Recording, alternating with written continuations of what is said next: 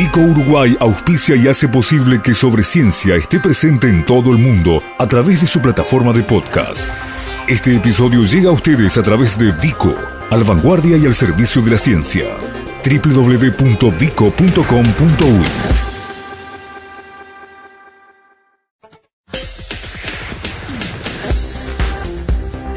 Sobre Ciencia. Aportes periodísticos para la popularización de la ciencia.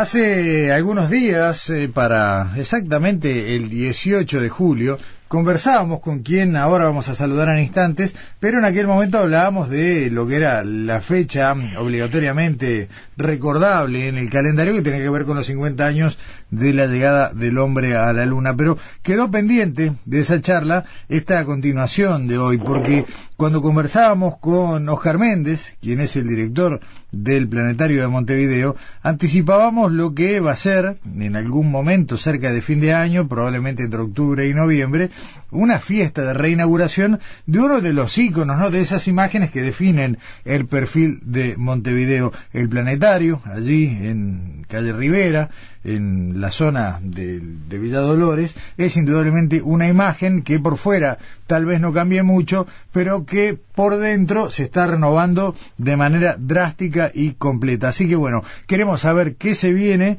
cuáles son las reformas, las mejoras que se están haciendo y cómo vamos a disfrutar de este planetario cuando esté nuevamente abierto al público. Oscar Méndez, ¿cómo estás? Buen día. ¿Qué tal? Buenos días, encantado de estar con ustedes nuevamente. Igualmente nosotros y sobre todo para poder hablar de esto otro, ¿no? De estas cosas que nos enorgullecen, ¿no? Todos hemos pasado por el viejo planetario, sabemos que tenía algunas peculiaridades que lo hacían único, por ejemplo, conservar funcionando una maquinaria que tenía un montón de años encima y creo que fue el último que quedó funcionando a escala global. Bueno, efectivamente el, proyector original de, de planetario, el la empresa norteamericana Spitz, em, fue el primer, de, hecho nuestra institución fue el primer planetario de Iberoamérica. Existían en el continente americano, en Estados Unidos, algunos planetarios, en Europa también en muy pocos lugares. Eh, y bueno, en 1955, cuando se inaugura, fue el primero de toda esta región se conservó, y de hecho se conserva hoy, el, proyector que es eh, el más antiguo del mundo en funcionamiento. En este momento no está funcionando porque está desmontado, pero el, proyecto integra el, proyector, que lo vamos a, conservar en funcionamiento. Lo usaremos solamente en, contadas ocasiones del año, sobre todo por, por su carácter patrimonial. Em, pero efectivamente, como tú decías, el, el centro de este de, esta gran obra es eh, la instalación de un sistema digital de proyección. Eh, la, tendencia en el mundo es a, eh, va hacia la proyección digital. esto implica que uno o varios proyectores mm, de video componen una imagen entera en un domo, o sea, en una semiesfera, o sea, eh, el, planetario, todos los planetarios eh, están constituidos de una sala cuyo techo, por así decirlo, en realidad es una pantalla de cine, pero en lugar de ser rectangular es una semisfera, es una media pelota. En el caso nuestro es un domo de 18 metros y 30 centímetros de diámetro. Em, es un planetario grande. Em, entonces este proyecto implica la instalación de un sistema digital que va a constar de seis proyectores láser con una ah. resolución de 8K, eh, un contraste muy grande también de 1 a 20.000, esto significa que, la diferencia de brillo entre el negro y el blanco más brillante es de 20.000 veces. Eh, la resolución, como decía, de 8K es el doble de la resolución con la que se transmitió el, Mundial de, Fútbol de Rusia. Eh, el sistema, incluso la empresa que ganó la licitación para, para hacer este para implementar este cambio. Eh, es el mismo, y la empresa es la misma que la eh, que provee el sistema en el planetario de París, en, la ciudad de la ciencia y la industria, en, al norte de París, en la zona que se conoce como la Villette, o en la ciudad del espacio en Toulouse, son los dos planetarios más modernos de Europa.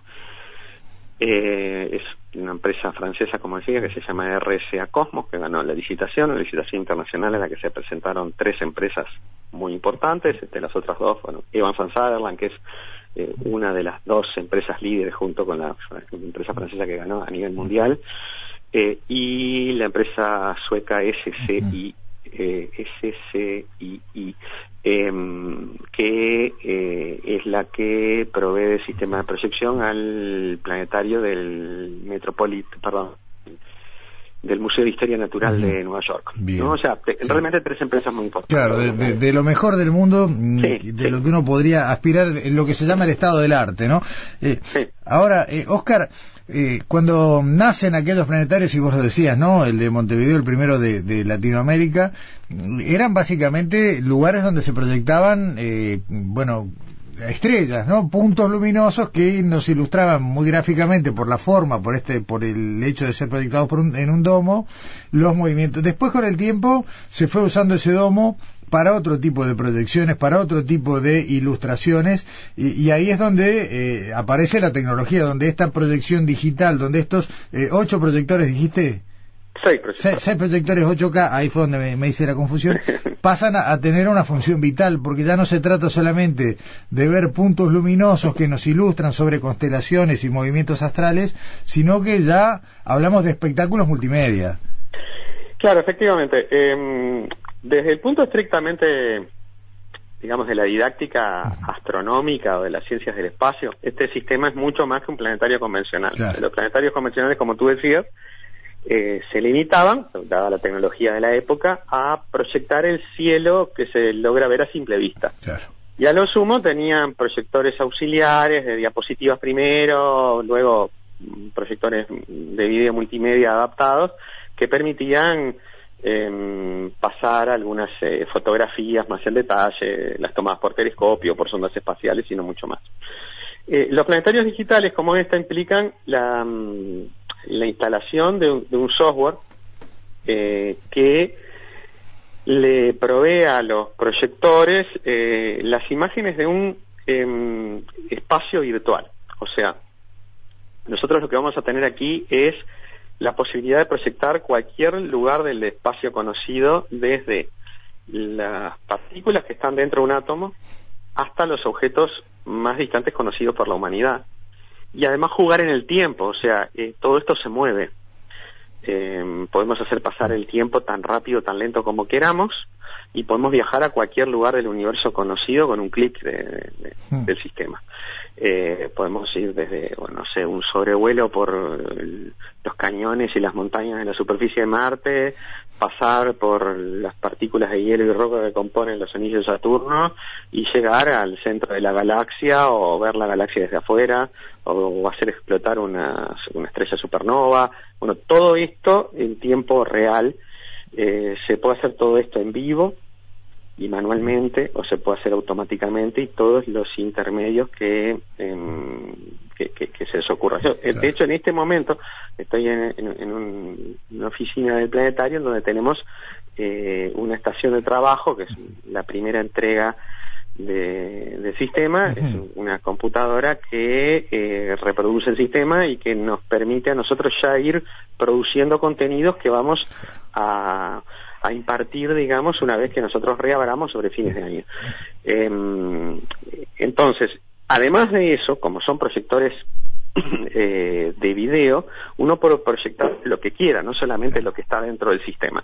Entonces podemos desde proyectar, no sé, una película de cine mudo hasta un, em, eh, una producción hecha para full dome, que así se le llama esta tecnología, o sea, como digamos que video cúpula completa de, no sé, la naturaleza de África o de la Antártida. Bueno, una de las cosas que, que, que puedo ir adelantando, estamos trabajando con un realizador local eh, para la em, producción de un film para eh, Full eh, sobre la Antártida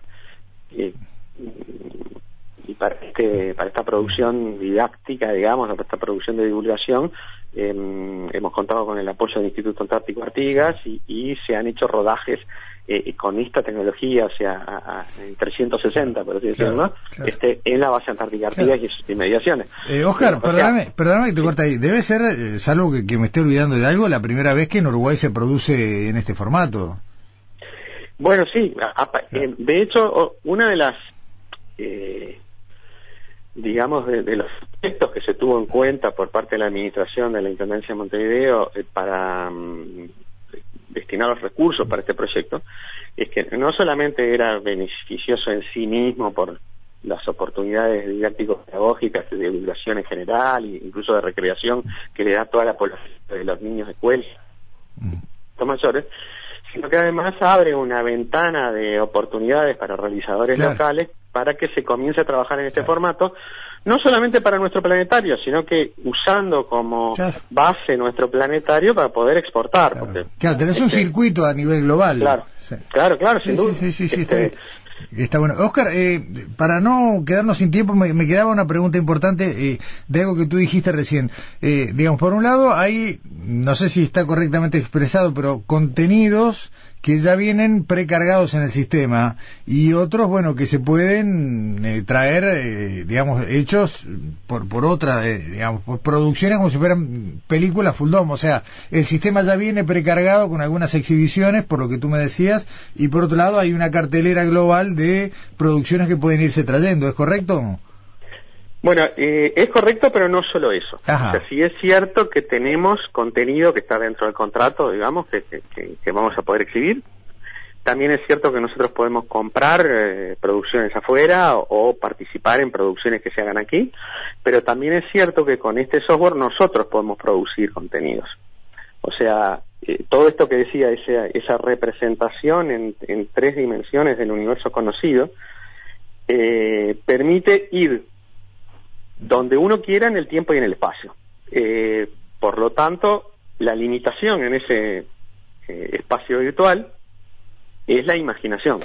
Nosotros ya estamos produciendo contenidos que, que, de hecho, ya hemos desarrollado algunos pequeños clips, por así decirlo, que bueno, que los desarrollamos nosotros y que son originales. De hecho, hemos hecho algunas búsquedas y hay algunas Em, eh, algunas necesidades eh, a la hora de, mm, de, hacer eh, mm, funciones didáctico-pedagógicas que tienen que ver con nuestro hemisferio, con el hemisferio sur, y que son poco o nada desarrolladas hasta ahora porque hay poca tecnología digital en el hemisferio sur y en particular em, en esta zona del mundo tan al sur eh, no, no, hay ningún planetario de, de, de esta empresa. Entonces, em, nosotros estamos desarrollando algunos aspectos que tienen que ver, por ejemplo, con la orientación, la Cruz del Sur, etcétera. De hecho, aquí al lado hay una compañera, una maestra del planetario que, ha estado trabajando sobre eso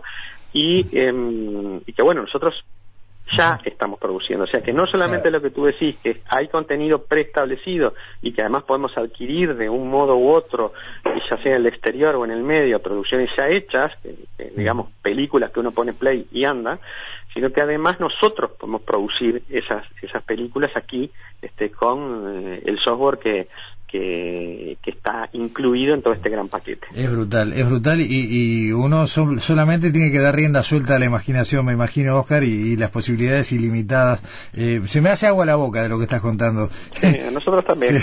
no lo dudo. Dime, ya para terminar y, ya eh, a esperar el día del corte de cinta, tú dijiste, sigue siendo la idea antes de fin de año, ¿no? Sí, todavía no tenemos la, la fecha exacta. Eh, como todo proyecto complejo, hay, hay este, retrasos, inconvenientes, imponderables, en fin. Este, estamos haciendo todo el esfuerzo como para eh, inaugurar antes, antes de fin de año, pero bueno, no puedo dar una, una fecha concreta aún. Eh, pero bueno, eh, este, estamos trabajando denodadamente para ello. Está bien. Eh, ¿Quiénes eh, están trabajando en la generación de contenidos, digamos? ¿Quiénes eh, son el conocimiento científico, técnico y pedagógico? ¿Es todo equipo propio del planetario? ¿Interactúan con otras instituciones? Bueno, en este momento estamos trabajando básicamente con el equipo propio que está constituido por siete eh, docentes. Eh, tenemos a, tres compañeras que se han especializado en trabajo con, con niños de, digamos, en, el ciclo primario, son las tres maestras especializadas en, divulgación en temas astronómicos. Tenemos a otros tres profesores que trabajan con eh, jóvenes del liceo y otras instituciones educativas y, con adultos, dos de los cuales son astrónomos, egresados por la, de, digamos, en la Universidad de la República, en la Facultad de Ciencias. Este, de hecho, ahora en octubre, una de estas compañeras, una, astrónoma que trabaja aquí, eh, la magíster Nancy, Sosa, va a pasar un mes en, el Planetario de París, en un proyecto al que nos presentamos, este, financiado por el, por el Ministerio de Cultura de Francia, eh, que financia la eh, permanencia en instituciones, digamos, este, análogas en Francia para eh, digamos, adecuarse a estas, tecnologías. Por otra parte, como parte del paquete, hemos recibido el primero de dos cursos bastante eh, pesados en, horas, o sea, 32 horas en, cuatro días, 8 horas diarias de, curso de utilización del software. Eh, hicimos el primero en mayo, el próximo lo vamos a hacer una vez que esté instalado todo el sistema en la sala principal. Este, y, mm, por otra parte, eh, evidentemente estamos abiertos a la, participación tanto de especialistas en, temas vinculados a lo específicamente astronómico como a otras áreas y a su vez eh, estamos especialmente interesados en la colaboración con realizadores audiovisuales. Claro, claro, este, que, van a dar eh, el otro punto de vista, no ya estrictamente de los contenidos, sino de cómo eh, mostrarlos. Exactamente. Qué, lindo, Oscar. La verdad que, bueno, eh, esperamos eh, el momento en el que podamos empezar a, disfrutar y apreciar todo esto que se ponga en funcionamiento y, todo lo que surgirá a medida que ruede. gracias por hoy, bueno, que, sigan en buen ritmo los trabajos y que podamos, antes de fin de año, asistir al, al corte de cinta y al, a la inauguración del renovado planetario digital aquí en Montevideo. Bueno, pues, muchas gracias a ti por la oportunidad y bueno, eh, además está decir que seguiremos en contacto con, las novedades a medida que avancen los trabajos. Con mucho gusto, va a ser un placer, Oscar Méndez. Gracias y buen día. Bueno, un abrazo.